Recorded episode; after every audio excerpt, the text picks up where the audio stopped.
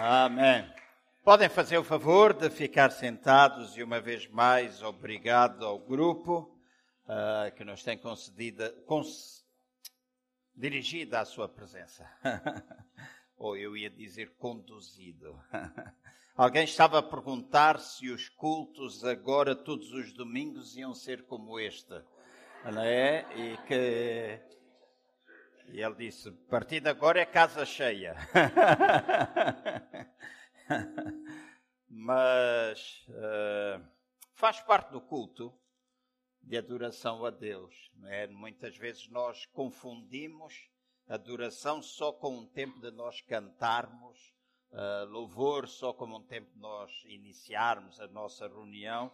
Mas há muitas formas de nós adorarmos a Deus. Há muitos anos atrás, Uh, eu fiz um curso do ICI, e o curso do ICI acho que se chamava Adoração, ou Louvor e Adoração. É um curso muito pequenino. Uh, o ICI era um Instituto de Correspondência Internacional, e uma das coisas que, quando falava acerca de louvor e adoração, dizia que quando um vizinho ou vizinha nossa está doente, por exemplo, e nós vamos lá ajudar a limpar a casa, ou pagamos num bolo e levamos lá, ou quando nós fazemos uma refeição e levamos, nós estamos a adorar a Deus também.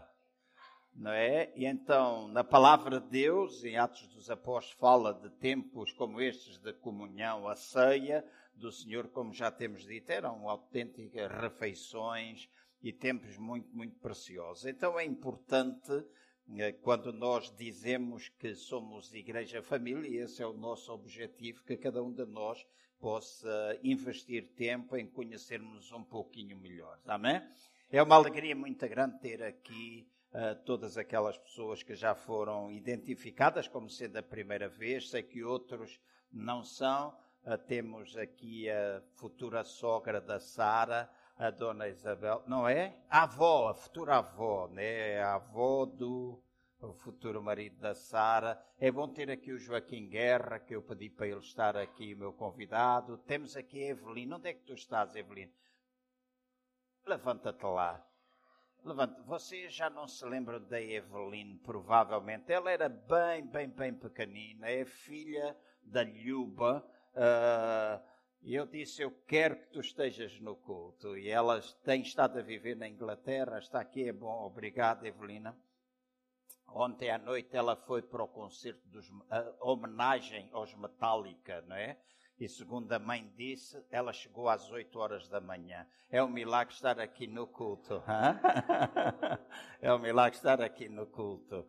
Uh, temos a Bia também. Onde é que estás tu, Bia?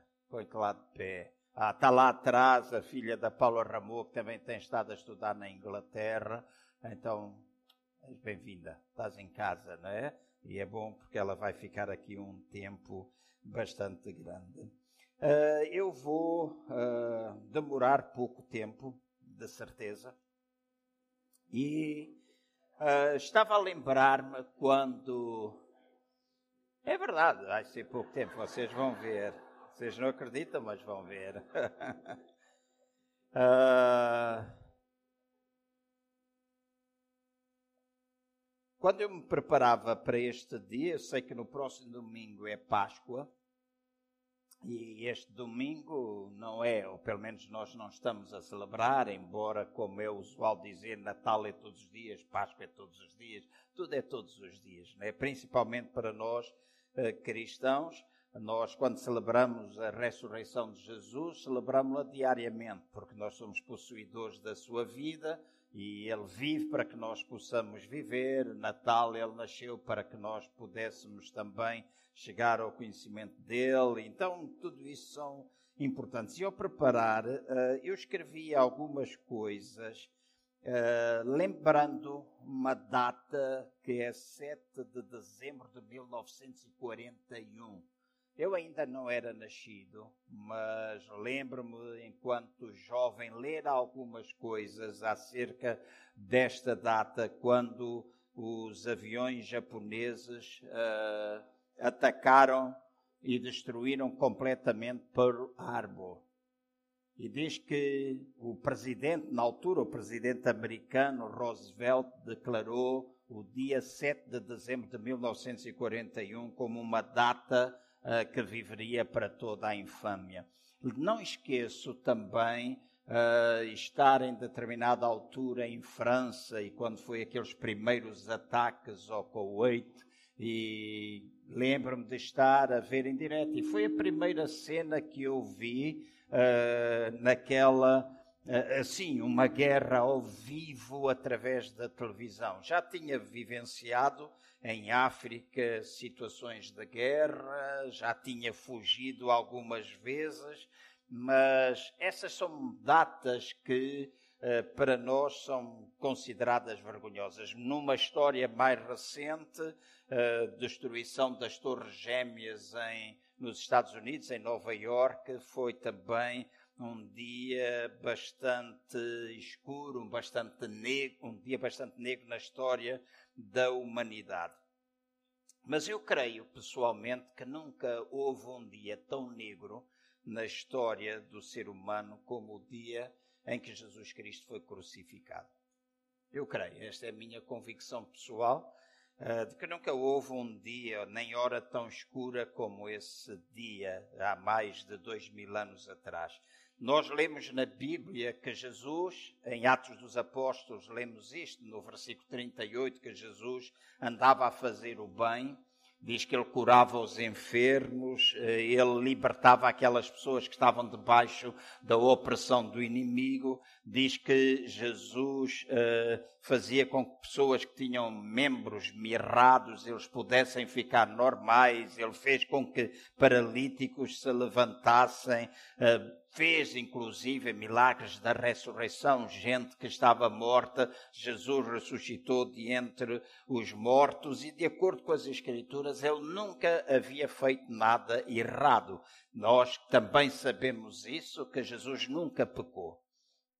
E não pecou uh, por ser o Filho de Deus, porque Jesus era de facto Deus, mas também era humano, e enquanto ser humano ele não pecou. Então nada havia que lhe pudesse ser uh, apontado, mas ele foi considerado culpado, trazido perante o Sinédrio. O Sinédrio uh, é o tribunal, é era o tribunal do sistema religioso judaico, diz que ele foi trazido ali, e diz que quando ele também foi levado ao tribunal romano, diz que o governador fez tudo aquilo que era possível para o libertar, para pôr uh, Jesus em perfeita liberdade, mas diz que o povo não permitiu que isso acontecesse.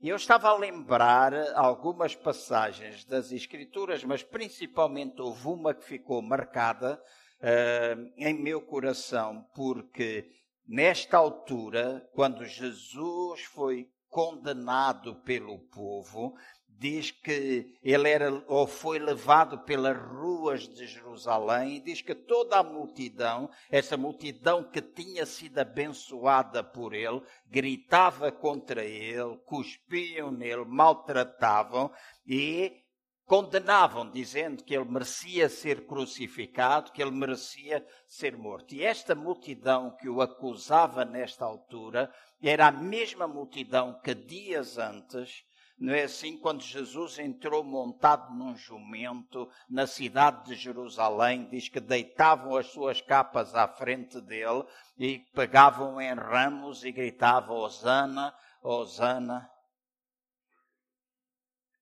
Aham. A mesma, a mesma multidão, a mesma multidão que anteriormente o exaltava era a mesma multidão que agora o condenava. E eu lembro-me que esta passagem trouxe ao meu coração uh, uma série de outras imagens, uma série de outras situações na nossa vida, muitas vezes. Uh, porque agora ele estava a ser condenado, anteriormente ele estava a ser exaltado, o povo agora gritava, acaba com ele. Anteriormente o povo dizia, Osana, o rei, Osana, Osana, bendito é ele, bendito é ele. E creio que se nós fecharmos os olhos por um momento, e eu não vou pedir aos irmãos para fazer isso, mas esta madrugada, quando acordei e orei, perto das quatro horas e quatro e meia da manhã, mais ou menos, uh, eu comecei a orar, de olhos, uh, acordei, uh, fui fazer o meu xixi da ordem, das quatro da manhã ou cinco da manhã, e fechei os meus olhos quando fui para a cama à procura de adormecer. E de repente foi como que se na minha mente fosse criado este quadro este quadro em que Jesus estava aproximadamente uh, há mais de 20 séculos atrás, como que ouvindo as marteladas que eram dadas quando Jesus estava pendurado na cruz do Calvário, quando estavam os seus pés a ser pregados, quando as suas mãos estavam a ser pregadas naquela cruz. Lembrei-me uma série de outras situações que envolvem a morte do nosso Senhor Jesus, quando os soldados romanos lançavam dados para tirar sorte, a ver quem é que iria ficar com as suas vestes, e tudo isto acontecendo aos pés da cruz.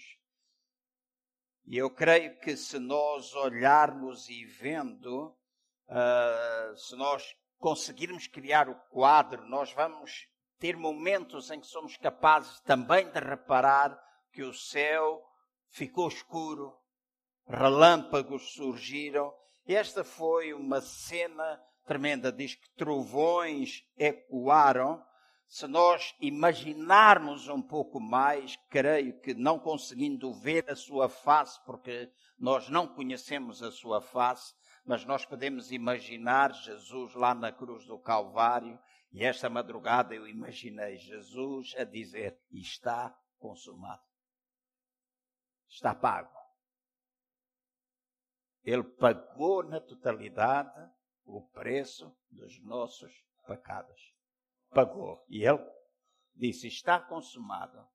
E pouco tempo depois, diz que a sua cabeça tombou, a sua cabeça caiu para a frente. E isto me fez dar graças a Deus àquela hora da manhã pelo facto de eu ser um filho de Deus.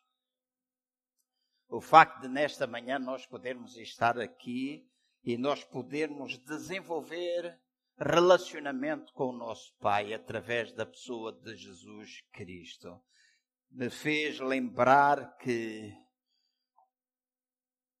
enquanto discípulos hoje, nós estamos de porta aberta e queremos a manifestação constante. O Isaac dizia há pouco que aquilo que nós mais desejamos é a manifestação da Sua presença, a manifestação da Sua glória, é a Sua unção presente nas nossas vidas. E hoje nós estamos aqui em plena liberdade, com porta aberta, e nesta nação, em muitas cidades deste país e pelo mundo inteiro, à mesma hora, muitas igrejas estão abertas, muitos lugares ao ar livre estão abertos e Jesus está sendo pregado. Mas os seus discípulos naquela altura estavam dentro de uma casa de portas fechadas, cheios de medo. Diz que eles estavam lá cheios de medo. E eu creio que quando ele é levado até à cruz, esta cena escura aconteceu. Sua mãe, diz a Bíblia que a sua mãe e outras mulheres estavam lá junto à cruz chorando, lágrimas de, de tristeza. Os amigos estavam fora daquele lugar, fechados na casa. E eu creio que é escuro nesta cena da cruz. É uma cena bastante escura.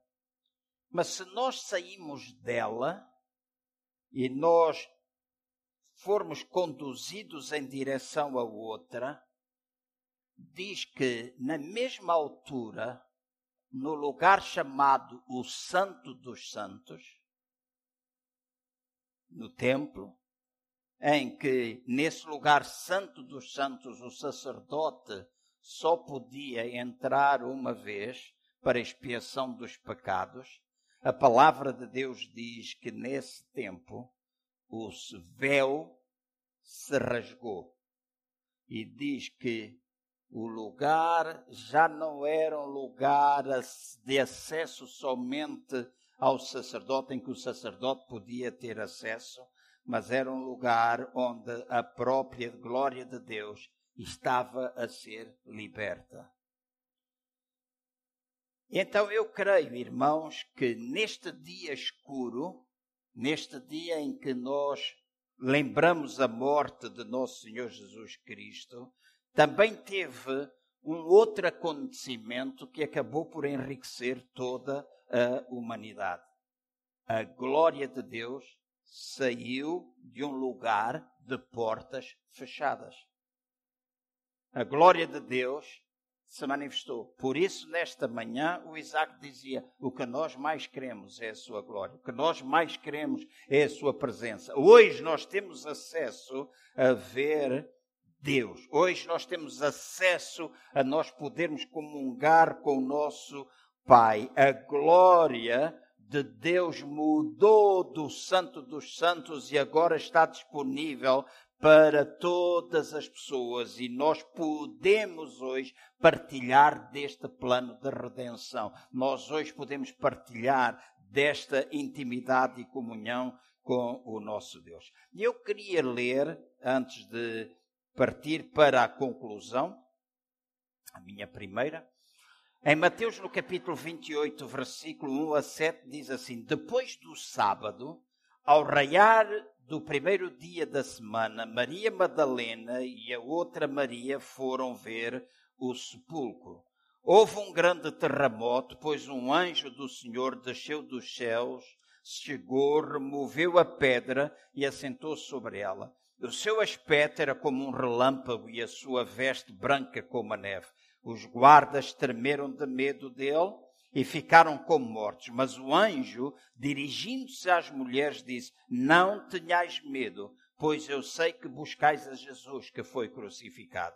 Ele não está aqui, já ressurgiu, como havia dito. Vinde ver o lugar onde ele jazia. Agora ide imediatamente e dizei-o aos discípulos que ele ressurgiu de entre os mortos e que vai e vai adiante de vós para a Galileia. Ali o vereis, ora, eu vou-lo tenho dito.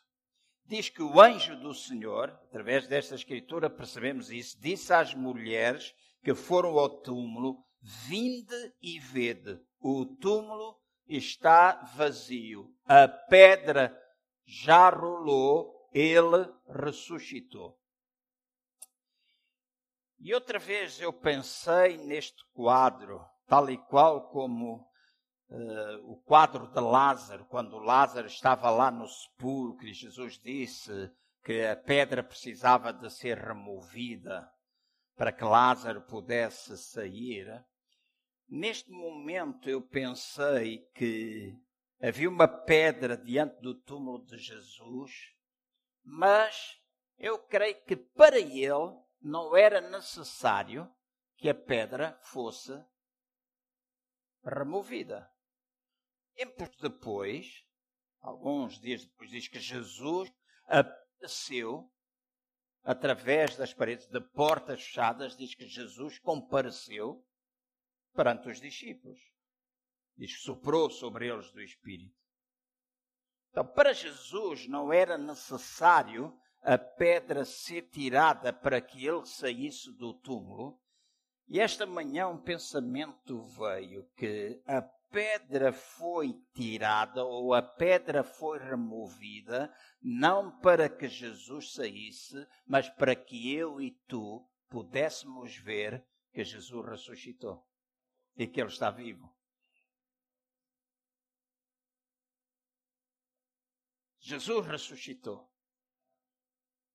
A pedra foi removida. Nós hoje podemos entrar no templo Nós hoje podemos entrar na casa, nós hoje podemos ir a todo e qualquer lugar e ver que Jesus ressuscitou e que Ele está vivo e vivo para todo sempre em nossos corações. E uma das coisas que eu dou graças a Deus. E na sexta-feira nós tivemos aqui cerca de 50, 60 irmãos que estiveram aqui fielmente orando. Foi um tempo grandioso que nós tivemos e a nossa querida irmã que está lá no fundo da sala, ela falava uma palavra de Deus dizendo: morte e vida estão diante de ti, escolhe, pois, a vida.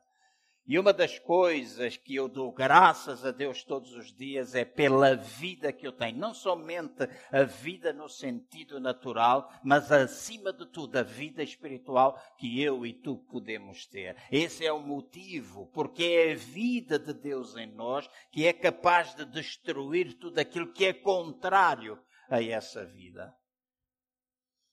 Então, nós hoje, porque temos Jesus em nosso coração, nós hoje podemos ter essa comunhão, nós hoje podemos ter Jesus dentro de nós, dentro da nossa casa, nós hoje podemos estabelecer esta relação com Ele e ter a certeza absoluta que Jesus em nós é capaz de remover todo e qualquer pedra que esteja na nossa vida.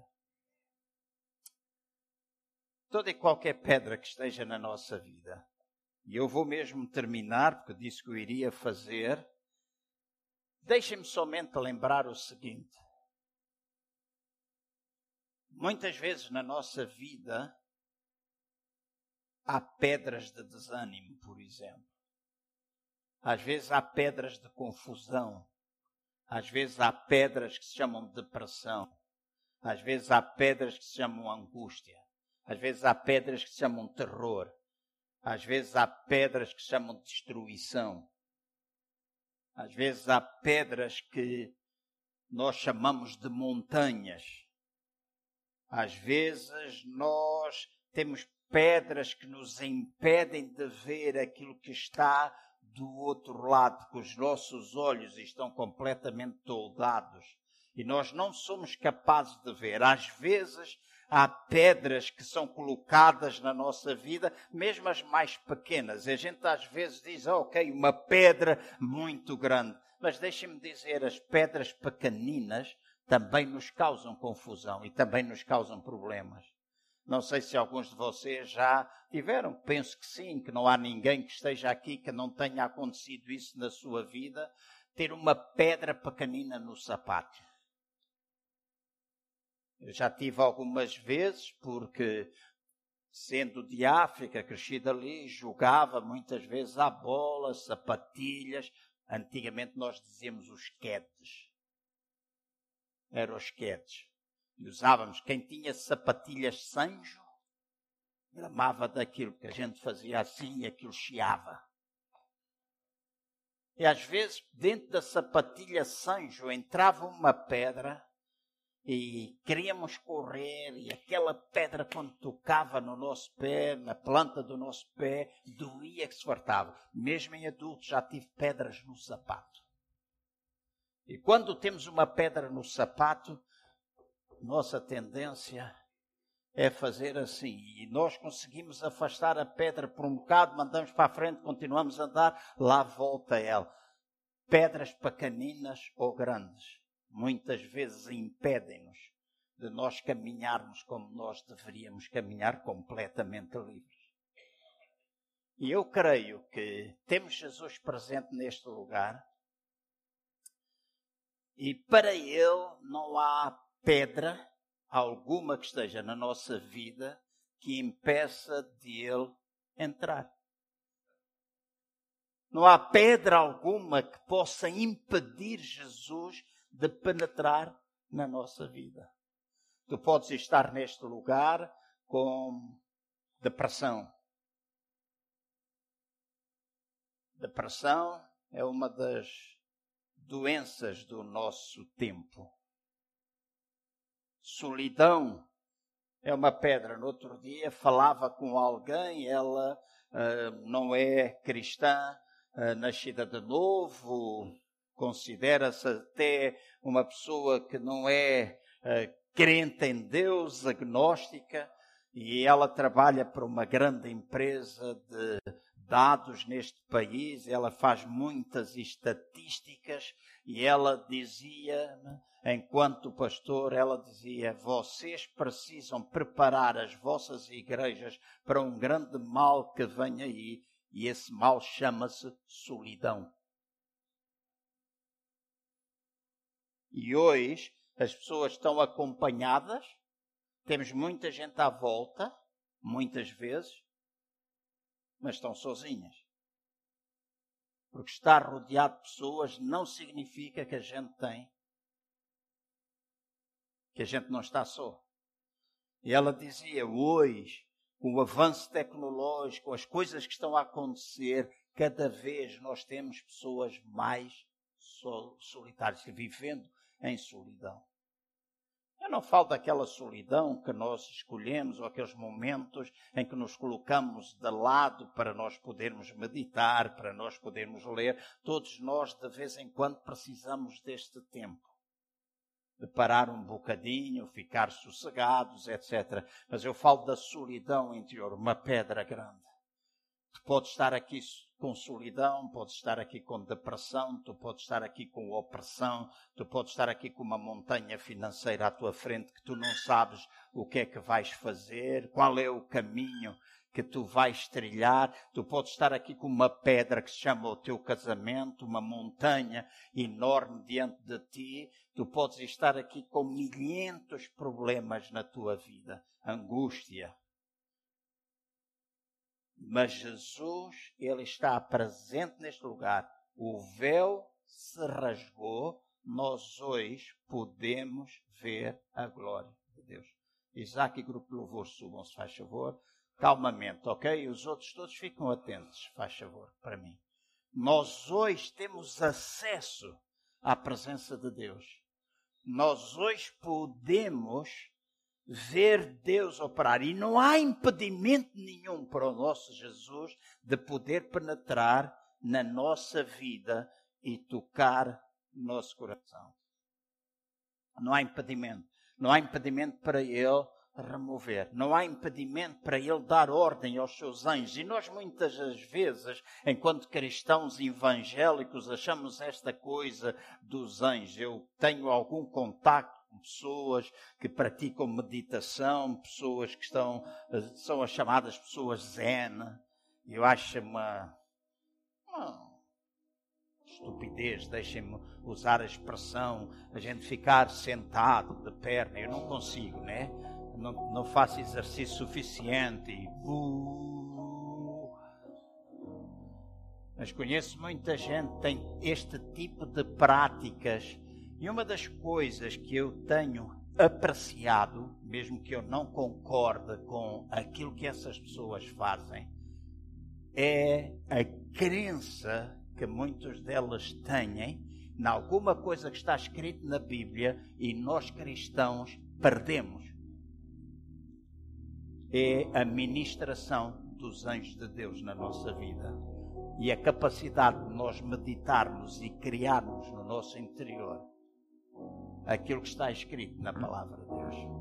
A vida nos faz mover, a vida nos faz estar tão ocupados que nós somos quase que incapazes de parar para pensar que Jesus ainda hoje tem o mesmo poder que Jesus ainda hoje é capaz, tal e qual como ele fez com os discípulos. E depois Tomé disse: Senhor, se és tu, deixa-me lá pôr as tuas mãos. Ainda hoje nós, e cada vez mais, nós vamos encontrando cristãos incrédulos, cristãos que são como Tomé, que nós precisamos ver primeiro para crer. Mas Jesus é capaz de remover essas pedras no nosso, da nossa vida de maneira que nós possamos ver a glória de Deus operando nas nossas vidas e nos nossos corações. E eu vou terminar porque nesta manhã não fazia qualquer sentido para nós estarmos na casa de Deus. E o pastor Jorge disse que nós temos orado. Todas as igrejas, sendo cristão, vida abundante neste dia, e temos igrejas em 17 cidades diferentes neste país, e nós estamos a fazer com as outras em África, mas em Portugal, nós dedicamos pastores e desafiamos os crentes das nossas igrejas para que nós possamos orar por cada pessoa. E se tu estás aqui e pessoas que nunca tiveram uma relação com Deus, ou pessoas que têm uma relação com Deus, ou pessoas que, tendo uma relação, têm estado um pouco distantes dele, nós temos orado em teu favor. Nós temos pedido a Deus por ti e o temos feito a nível nacional enquanto igrejas e vamos continuar a fazer para que a glória de Deus seja vista na nossa nação.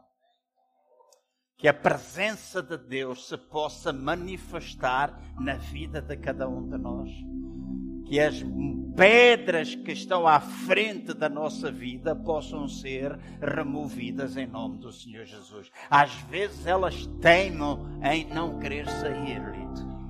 Às vezes a gente quer que a pedra seja removida, nós pedimos e parece que ela está ali grudada com Supercola 3. Tamanho gigante. Mas não há nada que impeça Deus de operar na vida de todo aquele que permite Deus entrar. Então tudo está. Ontem falava com a Evelina, compartilhávamos algumas coisas, tivemos algumas conversas muito interessantes. Falava com a Luba, tivemos a oportunidade de jantar juntos. Obrigado, Luba, pelo jantar. E nós falávamos algumas coisas e tudo começa com a nossa disponibilidade. Tudo começa, Ana, quando nós, na presença de Deus, dizemos: Vem, remove a pedra e toca-me. Porque se nós a quisermos manter na nossa vida, não há possibilidade dela ser removida. Mas quando nós dizemos, Jesus, vem, eu preciso de ti, vem, perdoa os meus pecados, faz de mim uma nova criatura, deixa-me possuir da tua vida. Quando nós dizemos, Deus, eu já tenho a tua vida, deixa-me eu penetrar, deixa agora, eu te convido, vem, penetra, penetra, manifesta a tua glória em mim. Estou muito contente, Lucas, de ver a ti e o teu irmão aqui nesta tarde. Muito contente mesmo de vos ver. Como estou contente de ver toda e qualquer pessoa que está aqui, que nesta manhã quer dizer: Deus, eis-me aqui. Para mim parece impossível, para mim parece que não há solução.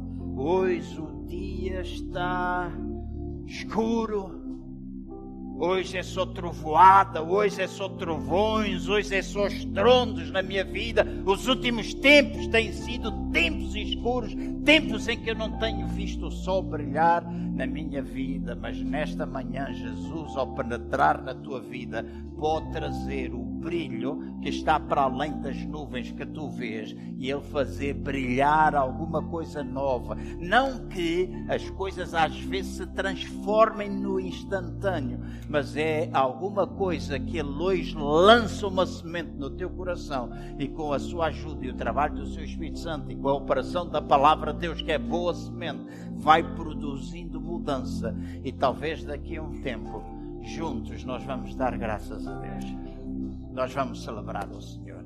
Então, eu quero orar por vocês. Gostaria, em primeiro lugar, perguntar a todas aquelas pessoas que estão aqui, que nunca fizeram uma decisão para Jesus, ou que, tendo feito uma decisão há muitos anos, têm vivido distantes dele. De alguma forma, têm estado um pouco afastados dele. Parece que ele está lá na prateleira mas hoje tu dizes: Ok, Jesus, eu preciso de ti, eu preciso que tu venhas até mim, que tu removas esta pedra, tu acabes com este problema que eu tenho. Mas não é só para Ele acabar com os teus problemas, mas é acima de tudo para Ele te dar vida. Porque muitas vezes nós ouvimos pessoas dizer: Venha Jesus e os teus problemas acabam. É mentira. Se alguém, se vocês ouvirem alguém dizer: Venha Jesus e os teus problemas acabam, não acreditem. Às vezes nós temos problemas, às vezes nós temos lutas, às vezes a nossa casa é testada. Às vezes nós sentimos os ventos, mas há uma grande diferença quando nós estamos fundamentados na palavra, quando nós estamos fundamentados em Jesus. A nossa casa não cai. E Jesus é capaz de fazer com que toda aquela tempestade que vem possa ser removida. E Ele é capaz de, de acalmar. É capaz de dizer: para, sossega, paralisa-te aí ventos deixam de soprar de uma forma miraculosa. Então, quem está aqui nesta manhã, que de coração aberto diz: Eu quero Jesus, e todos aqueles que estão aqui que o querem fazer agora, eu só peço que no lugar onde vocês estão possam levantar a vossa mão para mim. Eu estou a ver a sua mão. Quem mais em nome? Estou a ver a sua mão. Lá atrás, mais. Estou a ver a sua mão. Quem mais? Tem mais ali uma mão. Quem mais em nome do Senhor? Mais uma mão aqui, mais outra. Quem mais em nome do Senhor? Estou a ver lá atrás.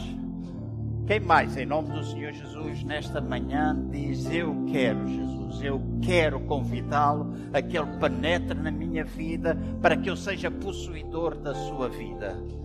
Eu só quero, a partir de hoje, ser feito um filho de Deus. A partir de hoje, eu quero ser feito um filho de Deus, participar da sua herança. Está escrito: nós somos herdeiros de Deus e co-herdeiros com Jesus Cristo. Então, tudo aquilo que pertence ao nosso Pai é nosso. Nós somos herdeiros das suas promessas, nós somos herdeiros da sua bênção, nós somos co-herdeiros com Jesus, o nosso irmão mais velho, vamos dizer assim. Porque a partir do momento que nós o reconhecemos como Senhor e Salvador, nós somos feitos filhos de Deus. Jesus é o Filho de Deus. Nós passamos a ser filhos de Deus. Então somos co-herdeiros com Jesus. Então a partir de hoje, nós podemos começar a desfrutar, independentemente da perseguição, independentemente das tempestades, independentemente das prisões, independentemente das pedras, nós podemos passar a desfrutar da sua vida e acreditar que, tal e qual como ele venceu, nós vencemos também. Nós somos mais do que vencedores através de Cristo Jesus que nos tem amado. Amém? Temos mais alguém no nosso meio que ainda não fez, não levantou a sua mão está no lugar. Eu vou pedir a todos aqueles que o fizeram rapidamente venham à frente. E quero ainda orar por todas as pessoas que estando aqui sabem, sabem que há uma pedra que está a bloquear a tua visão ou que te está a impedir de tu veres a glória. Alguma coisa que está colocada diante de ti que te prende, seja em termos mentais, emocionais, físicos, seja qualquer coisa que te impede de tu veres a glória de Deus, que impede essa pedra que está diante de ti, impede de tu continuares a prosseguir, de tu te ergueres e avançares. Em nome do Senhor Jesus, eu quero orar por ti. Então, todos aqueles que levantaram a sua mão há pouco, venham à frente. É uma coisa rápida, vou simplesmente orar em vosso favor. Peço que vocês venham rapidamente. Como a Inácia ajuda-nos aqui, nós vamos ter um tempo só que nós oramos.